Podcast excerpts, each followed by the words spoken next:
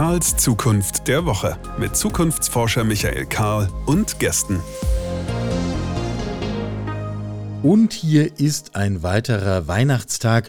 Und falls ihr vorgehabt haben solltet, rund um diese Weihnachtstage ein wenig aus dem Trubel, aus dem Dauerstress dieses Jahres auszusteigen, vielleicht mal einen klugen Gedanken in Ruhe zu fassen, nun, vielleicht kann dieser Podcast einen kleinen Beitrag dazu leisten. Michael Karl ist mein Name und wir haben zum Ende dieses Jahres ein paar Podcasts herausgesucht, die wir bei Karls Zukunft der Woche im Laufe dieses Jahres aufgenommen und veröffentlicht haben, die uns auch am Ende dieses Jahres noch nun einen klugen Gedanken geben.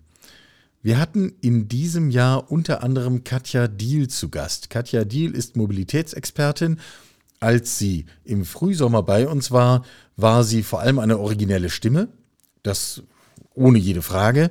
Inzwischen ist sie zu einer echten Social-Media-Größe herangewachsen, zu einer ernstzunehmenden und auch zum Glück viel gehörten Stimme rund um eine Mobilität der Zukunft, die eben nicht mehr damit anfängt, zunächst das Auto vorauszusetzen und von dort aus darüber nachzudenken, wie wir denn eigentlich in unserer Gesellschaft Mobilität für alle Beteiligten irgendwie fair organisieren können, sondern die eben bei diesem Gedanken von Mobilität für alle und in gleicher Weise ansetzt und von dort aus zu ganz anderen Ergebnissen kommt. Katja Diel, auch bekannt als She Drives Mobility, unter dem Namen gibt es ihren Podcast und vieles andere und dort ist sie auch zu finden in Social Media. Hier zu Gast bei Karls Zukunft der Woche. Wenn wir uns Mobilität heute anschauen, unsere alltägliche Mobilität, worüber müssen wir uns eigentlich am meisten aufregen? Ach, ich, ich, ich reg mich schon genug auf. Erstmal müssten wir begrifflich äh, sagen, Verkehr und Mobilität zu unterscheiden vielleicht, ne? Weil Verkehr, äh, es geht ja immer darum, möglichst flüssigen Verkehr äh, zu erreichen, flüssigen Verkehrsfluss, wie auch immer. Äh, Verkehr ist etwas für mich, was mit äh, Fahrzeugen zu tun hat. Mobilität ist etwas, das beginnt in dem Moment, wo ich aus dem Bett mich erhebe. Also ähm, eine Sache, wenn wir über Aufreger sprechen sollen, äh, ist tatsächlich, dass der Fußverkehr so eine geringe äh, Rolle spielt. Bei mir in Hamburg-Eimsbüttel haben wir ganz schlimme Gehwege. Äh, Menschen mit Rollator oder Kinderwagen brauchen manchmal einen Allradantrieb, habe ich so das Gefühl, weil die Autos immer größer geworden sind, die passen nicht mehr in die Parklücken und der Popo wird natürlich immer Richtung FußgängerInnen geschoben und nicht Richtung Fahrbahn, weil man den eigenen Artgenossen ja nicht im Weg stehen will. Und das ist so etwas, was auch ein bisschen zeigt. Ähm, ich bin ja großer Fan von Hermann Knoflacher, 81 Jahre alt, Professor aus Wien. Äh, weil du gerade von der Albernheit gesprochen hast, der ist äh, schon in den 80er Jahren mit dem sogenannten G-Zeugs durch Wien gelaufen, einem Holzgestell, das so groß war wie ein Auto. Das hat er sich über die Schultern gehängt und ist dann damit auf die Fahrbahn, um zu zeigen, wie lächerlich es ist, dieser riesige Raum für einen Menschen. Mittlerweile sind es ja fast zu drei Tonnen für, sagen wir mal, 80, 90 Kilo Mensch. Und ich glaube, das Aufregen ist natürlich etwas, was aus einer Art von Ungerechtigkeit herauskommt. Es gibt Flächenungerechtigkeit. Auch ich, die ich keine, kein Auto habe, hat Lärm, schlechte Luft, wenig Raum. Dabei habe ich nichts daran zu schaffen, dass es so wenig ist. Und das regt natürlich auf. Mhm. Auf deiner Webseite steht der schöne Satz, Mobilitätswandel ist für mich, wenn viele Menschen ohne eigenes Auto unterwegs sein können den Satz würde ich ja sogar unterschreiben. Ich glaube auch, dass das in Summe uns enorm viel Lebensqualität, bessere Städte und, und was nicht alles geben könnte. Das Erstaunliche ist ja aber, dass wir es nicht tun. Warum, wenn, wenn das so gut ist für uns, warum machen wir das nicht einfach? Also ich glaube tatsächlich, der Mensch ist ein Gewohnheitstier. Er setzt sich morgens hin bei seinem Müsli und macht bestimmt nicht so nach dem Motto, wie möchte ich heute mal mobil sein, sondern er macht das, was er immer tut. Und Automobilität ist über viele Wege hinweg subventioniert und zu billig. Vor allen Dingen, was äh, den Vergleich mit den Folgekosten angeht, was Autoverkehr ja auch kaputt macht. Es gibt Schätzungen, dass wir in Deutschland bis zu 140 Milliarden Euro in die Folgekosten als Gesellschaft äh, investieren. Und da gehört äh, bittererweise ja auch sowas dazu wie die Verkehrstoten, die wir mittlerweile akzeptieren, als wenn das sowas ist wie ein Schnupfen, der kommt halt mal im Winter es macht mich immer mehr betroffen, je mehr ich mich mit dem Thema auseinandersetze, wie nebensächlich das ist. Es ist erwiesen, dass. Und wir reden über ungefähr 3000 Verkehrstote im Jahr, nicht wahr? Ja, ja. Und es ist hinter jedem, das hat sogar das BMVI äh, auf einer Website stehen, hinter jedem Verkehrstod stehen 130 Betroffene im Durchschnitt. Das fängt beim Ersthelfenden an, geht über KollegInnen, Familie, ähm, Pflegepersonal. Also ganz böse gesprochen, aber so sprechen sie ja nun mal auch, ist das ein ganz doller Wirtschaftsschaden, den wir da eigentlich verursachen und an dem wir nichts machen. Und so Dinge wie das Tempolimit, einziges Land in Europa, was noch kein Tempolimit hat, wenn du da so wie ich mal einen Artikel drüber schreibst, dass das eigentlich keinen Grund gibt, das Tempolimit nicht einzuführen, außer ich will aber trotzdem, dann kommst du dir irgendwie vor wie jemand, der mit einem Kind äh, redet und das stampft halt aus und auf und sagt, ich will aber noch einen Lolli. Ähm, und das sind so Dinge, wo man merkt, ähm, wir tun es vielleicht deswegen auch nicht, weil es uns so leicht gemacht wird, dass wir drin bleiben. Also Dienstwagenprivileg, Dieselsteuer, freier Parkraum, große Straßen, die nur uns gehören.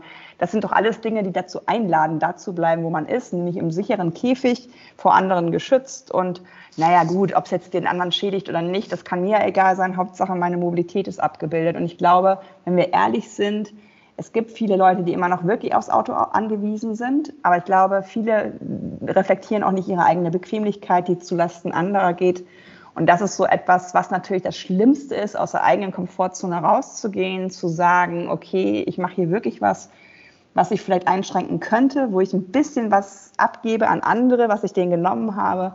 Und ähm, da versuche ich immer so ein bisschen den Perspektivwechsel äh, zu schaffen. Und daher auch das Zitat, was du genannt hast, weil ich glaube tatsächlich, dass viele Leute, wenn sie nachdenken würden, merken würden, ich muss Auto fahren, aus den und den und den Gründen, mangels Alternativen, Zeitdruck, wie auch immer. Aber wollen will ich es eigentlich nicht, weil die zwei bis drei Euro im Monat und die Zeit, die ich im Stau verbringe, würde ich eigentlich gerne anders verbringen.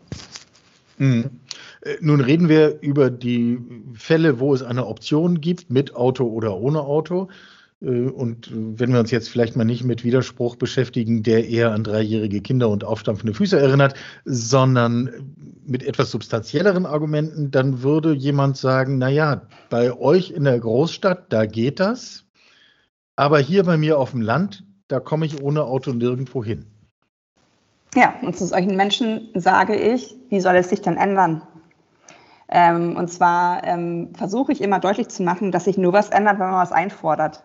PolitikerInnen wollen wiedergewählt werden. Und wenn die auf Dinge reagieren, die ihnen zugetragen werden, dann äh, heißt es auch, ich muss laut werden, ich muss Verantwortung übernehmen für meine Situation. Und ich warne davor, in einer überalternden Gesellschaft, auch im ländlichen Raum, sich auf das Auto zu verlassen, weil ich möchte eigentlich nicht, dass über 100-Jährige noch Auto fahren müssen. Die sollten alternative Angebote haben. Und in einem Alter von über 100, würde ich mal behaupten, haben wir auch keine Mobilität mehr, wo ich um 7.05 Uhr irgendwo sein muss, sondern ich weiß am Tag vorher, ich möchte gerne in die Stadt fahren, Kaffee trinken mit einer Freundin und dann und dann irgendwann zurück.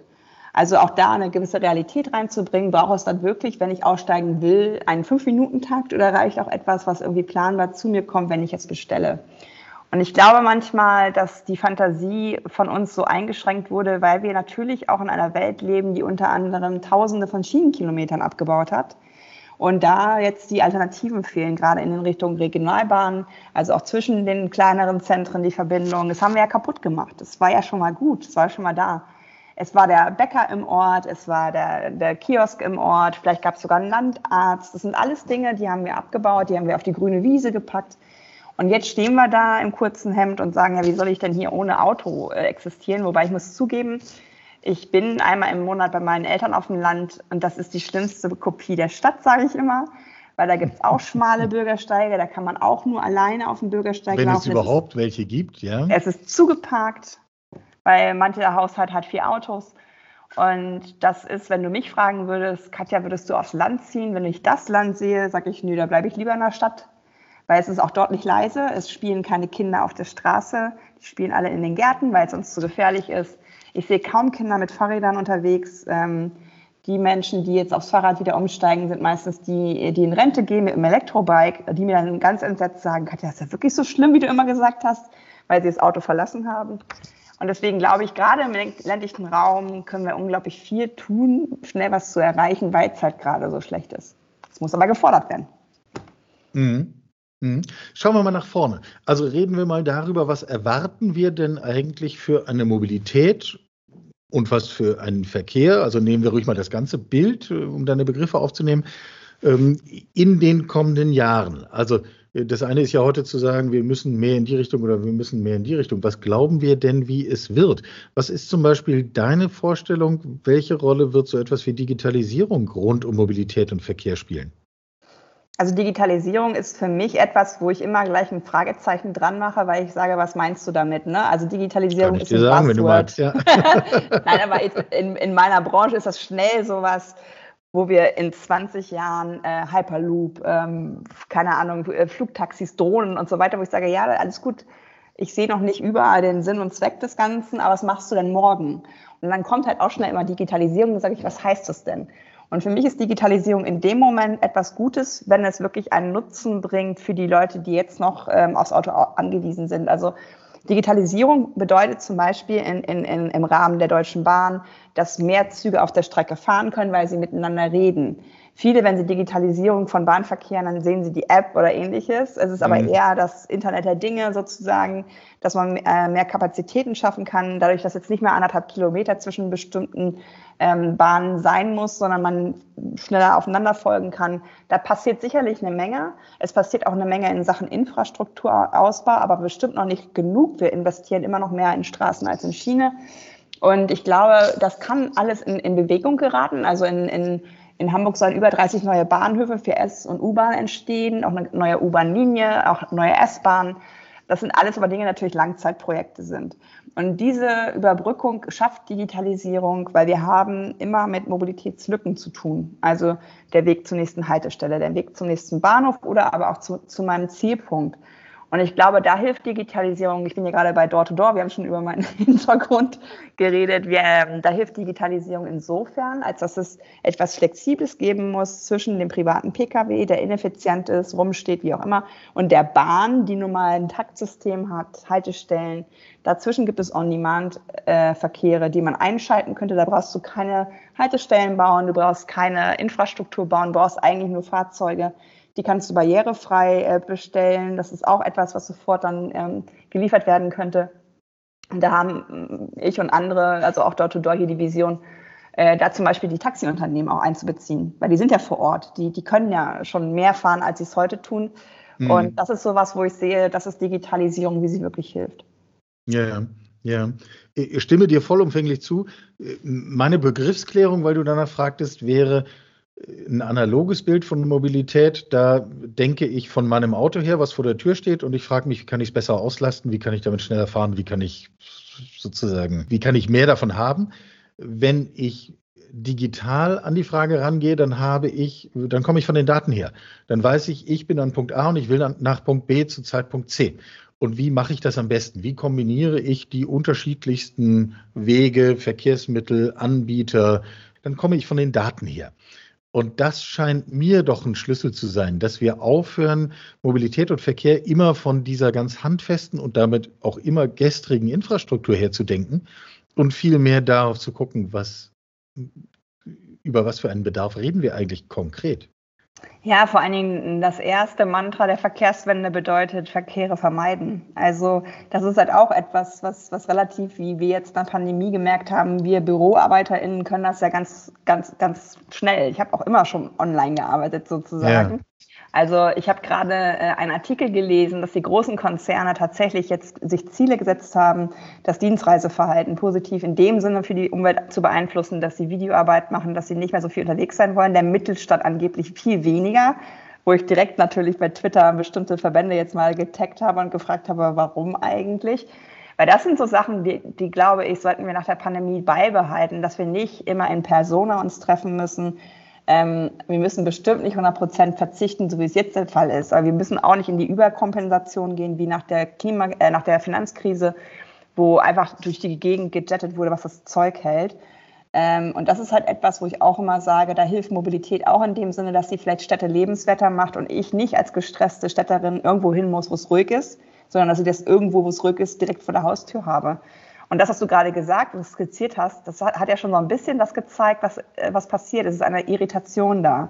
Also wenn ich sage, ich habe ein Auto und ich will, das anders haben, du hast gesagt, Preis, wo muss ich hin, was mache ich überhaupt? Es gibt die sogenannte Reichweitenangst, statistischerweise mehr Männer als Frauen, die die haben beim Elektroauto, weil Frauen schon wissen, welche Überhaupt Wege nicht überraschend, haben. wenn du mich fragst. Und da kommt Irritation rein. Ne? Oh, da gibt es nicht jedes Mal eine Tankstelle. Äh, da muss ich ja überlegen, wo fahre ich überhaupt lang? Will ich noch zum Sportstudio oder was, whatever? Und das ist natürlich etwas, was wir nicht gerne machen, was unbequem ist. Ähm, ja, und gleichzeitig völlig irrational, das durchschnittliche Auto in Deutschland fährt 38 Kilometer am Tag. Äh, jedes beliebige Elektroauto hat eine Reichweite, die deutlich über 38 Kilometer liegt. Ja. Das wir haben aber momentan vor allen Dingen Elektro-SUVs. Ne? Also das ist für mich so ja. das, das irrsinnigste Symbol der aktuellen Verkehrswende, wenn man es denn so nennen will. Für mich ist es ja nur eine Antriebswende dass wir gerade solche Autos elektrifizieren mit riesigen Batterien an Bord, maximal Eventualbedarf und nicht diese kleinen. Ich pushe gerade den Citroën Ami, das ist so ein äh, Auto für den Stadtverkehr, das kann nur 45 km/h ähm, ähm, fahren, ist für mich aber völlig ausreichend. Schneller bist du in der Stadt eh nicht. Da kommen nur, wie, wie soll das denn gehen und was macht man denn da sonst noch mit? Wo ich sage, Leute, das ist euer Alltagsbedarf. Alles andere könnt ihr in der Stadt eh mieten. Ihr braucht nicht den Transporter, ihr braucht nicht den Bulli, sondern da macht ihr halt eine Miete und dann ist es sogar noch viel günstiger, weil ihr nicht und die, die Unterhaltung noch machen müsst. Was ich mich gefragt habe, du hast von deinem Podcast She Drives Mobility 50 plus Folgen veröffentlicht mit Menschen aus ganz unterschiedlichen Kontexten. Welche Seite tut sich eigentlich am schwersten damit, äh, die heutigen Bedingungen loszulassen und etwas Neues zu realisieren? Surprise. die Autoindustrie, natürlich. Ähm, es, es, heißt immer noch internationale Automobilausstellung. Es mhm. heißt immer noch Autohersteller oder Autobauer. Das Wort Mobilität findet natürlich statt und es findet auch statt, ähm, ähm, ja, wie soll ich sagen, grüne Szenarien zu machen, zu sagen, wir sind auch für Radverkehr und so weiter, aber immer noch mit gefeiert. Tesla hat schon wieder Verkaufsrekord, es sind von dem und dem so und so viele. Es wird immer noch daran gemessen, an einem Wachstum, an, ein, an einer Bolidenhaftigkeit. Also diese Autos, ein Bekannter von mir ist ähm, Autojournalist, der hat heute ein Auto, ein BMW, da sitzt er auf der Motorhaube, kommt nicht mit den Füßen auf die Erde, er sieht aus wie zehn. Also er ist so klein im Vergleich zu diesem Auto, dass ich wirklich denke, sehe nur ich das? Also das ist so was, wo ich merke, ja, jetzt ist es elektrisch, aber das Problem wird trotzdem immer größer, weil ab 30 km/h hast du Abrollgeräusche, du hast ähm, die Gummiteile, die, die, die als Mikroplastik ins Grundwasser gelangen, du hast Flächenverbrauch. Also für mich löst außerhalb der lokalen Emissionsfreiheit äh, automobile Elektromobilität gar nichts. Und wer sich am, am leichtesten tut mit der Verkehrswende und total überrascht wurde durch die Pandemie, ist die Fahrradindustrie. Also mhm. das ist ja momentan ein Boom, dass Leute ein halbes Jahr auf ihr Fahrrad warten müssen. Ja, genau. Geh mal in den Laden, versuch ein Fahrrad zu kaufen. Äh, viele haben ihre Pendlermobilität umgestellt auf elektrisch, haben gemerkt, das muss ich gar nicht mit dem Auto machen. Also das, das Fahrrad ist lange Zeit, glaube ich, so, so Menschen wie ich, die trotzdem Fahrradfahrerinnen sind, also nicht mit Genuss, sondern weil sie es einfach möchten, und die Menschen, die es am Wochenende tun, weil sie es so eher Ausflugscharakter Sport, das rückt jetzt mehr beieinander, auch durch die Produkte, die es natürlich gibt. Ohne das E-Bike wäre das wahrscheinlich auch nicht passiert. Und das sind so Sachen, wo ich schon feststelle, dass ähm, ich natürlich von Autoherstellern überall was finde, was sie in Sachen Regeneration, in der Klimageschichte auch machen wollen, aber dass jemand sagt, ich will weniger Autos bauen, das hörst du natürlich nicht. Und wir haben 49 nee. Millionen Stück. Ja, ja, genau. Ähm, jetzt haben wir über E-Mobilität schon gesprochen und über E-Bike. Stichworte wie Hyperloop und Flugtaxi sind auch schon gefallen. Wenn wir jetzt mal auf eine technologische Ebene gehen, von welcher Technologie würdest du erwarten, geht die meiste Dynamik aus in Richtung einer gewandelten Mobilität? Ich glaube tatsächlich, ähm, dass das ähm, hm, das Bild der 15 Minuten Stadt ist, Stadt ist sehr stark. Also ich glaube, du kannst Mobilität nie ohne die Lebensräume denken, in denen sie stattfinden soll. Paris macht das ja. Paris wird zurück zu diesen Quartieren, die lebensfähig und resilient sind, weil sie alles anbieten, was du für den täglichen Bedarf brauchst. Also theoretisch sogar in 15 Minuten zum Arzt oder wie auch immer. Das ist ja eine Rückführung der, der Städte, die ich wunderschön finde, weil es mal Begegnungsorte waren, weil es mal gemischte Quartiere gab, weil nicht das eine für Shopping, das nächste für Essen, das dritte für ich weiß nicht was war, sondern alles immer in einem Quartier Arbeiten war. und Wohnen wären die genau. nächsten großen, genau. Und das ist sowas, das, das, das, da habe ich Vorfreude. Äh, in Hamburg-Eimsbüttel, da wo ich wohne, ja, ist es okayisch.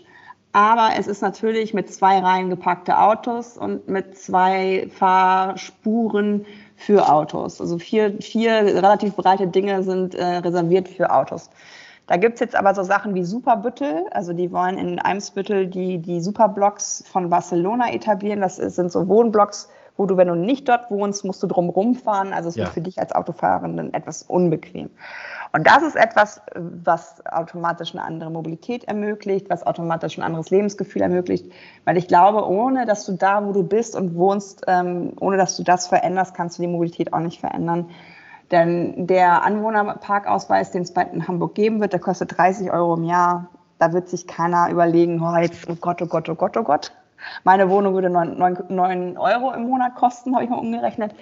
Also das ist noch sehr in der Disbalance. Und deswegen glaube ich nicht daran, dass es nur, um auf deine Frage zurückzukommen, dass es nur darum geht, was ist jetzt das mit der Mobilität, sondern wie verändern sich auch Push und Pull. Also einmal Angebot, aber wie mache ich es auch klar, dass Stadtraum mir was wert ist.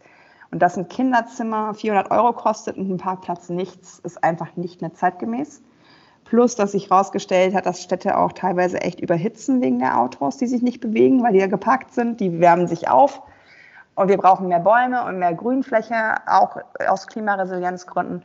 Und im ländlichen Raum sehe ich tatsächlich etwas, was ähm, die vorhandenen Systeme stärkt, Takte verdichtet, was reaktiviert von, von Bahnstrecken und Busstrecken ist, aber auch das geschilderte On-Demand, wo du Menschen zusammenführst und zu einem Bahnhof fährst. Mhm. Was müssten du und ich oder wer auch immer das jetzt hört, äh, heute tun, um uns auf einen grundlegenden Wandel von Mobilität und Verkehr einzustellen? Ich glaube tatsächlich, dass es manchmal einfach mit einer gesunden Neugier zu tun haben kann, dass du einfach guckst, ähm, wo war ich eigentlich im Urlaub und warum hat es mir da gefallen und was gab es da an Mobilität? Du würdest dich nämlich nicht zum Cappuccino trinken an eine achtspurige Bahn setzen, sondern eher da, wo Fußgängerzone ist, wo es beruhigt ist, wo du gucken kannst, wie die Leute da so rumlaufen und flanieren. Flanieren vor dem Auto war übrigens mit einer Schildkröte spazieren gehen. Also es zeigt auch die Geschwindigkeit. Der Flaneur hatte also Zeit dafür. Und ich glaube tatsächlich, dass es eine Einladung auch ist, äh, mal zu reflektieren, wie viel Hektik mute ich mir eigentlich zu. Viele bestellen jetzt bei Lieferservices ähm, aufgrund der Pandemie. Und ich hoffe, dass sie nach der Pandemie wach werden und wieder die, die Vor-Ort-Lokalitäten stärken.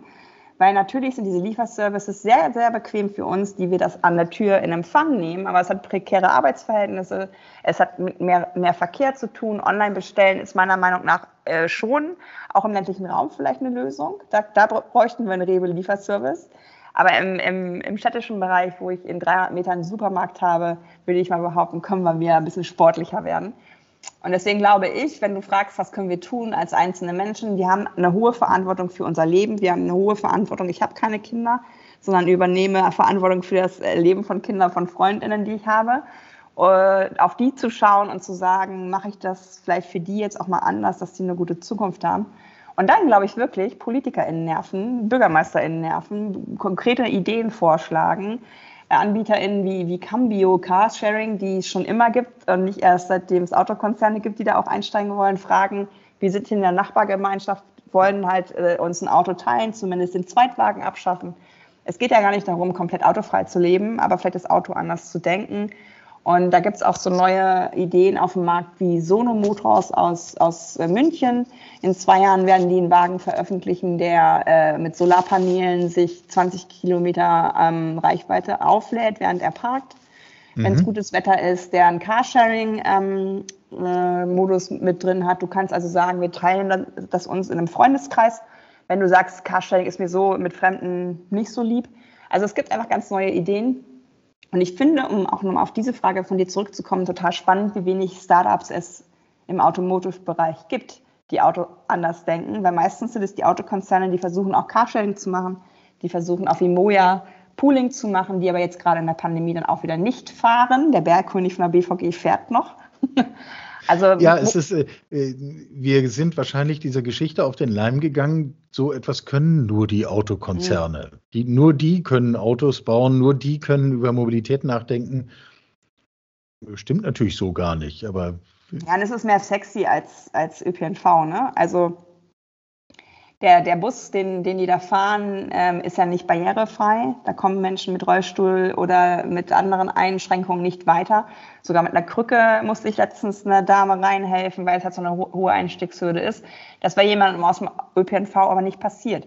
Und ich glaube, wenn jemand aus dem ÖPNV mit jemandem von Volkswagen gesprochen hätte, wäre ein relativ optisch ähnliches Gerät bei rumgekommen, aber es wäre barrierearm gewesen. Und das ist halt das, was ich sage. Schuster, bleib bei deinen Leisten bau halt ein Auto. Und ich wünsche mir wirklich von der deutschen Autoindustrie, dass sie diese Zwischenformen baut. Einmal zwischen dem Bus und dem privaten Pkw. Dazwischen muss es ja Formen geben. Aktuell die Projekte, die ich begleite, die gehen alle ins Ausland. Die bestellen zum Beispiel dieses London-Taxi, weil das hat eine Rampe an Bord. Es ist elektrisch oder teilelektrisch. Und das findest du auch. Riesengroß innen drin. Mhm. Ja, das ja. findest du hier nicht. Also gut, wir müssen selber uns darauf einstellen und wir müssen äh, diejenigen, die qua Amt und Verantwortung zu Veränderungen kommen, nerven, müssen ihnen unsere Hinweise geben, sagt Katja Diel. Herzlichen Dank, dass du hier warst. She Drives Mobility, nochmal die Empfehlung, findet sich ganz leicht direkt im Internet des Vertrauens und da kann man das alles hören und vor allem unterstützen. Tausend Dank, dass du da warst. Danke für die Einladung, hat Spaß gemacht. Sie hörten Karls Zukunft der Woche, ein Podcast aus dem Karl Institute for Human Future.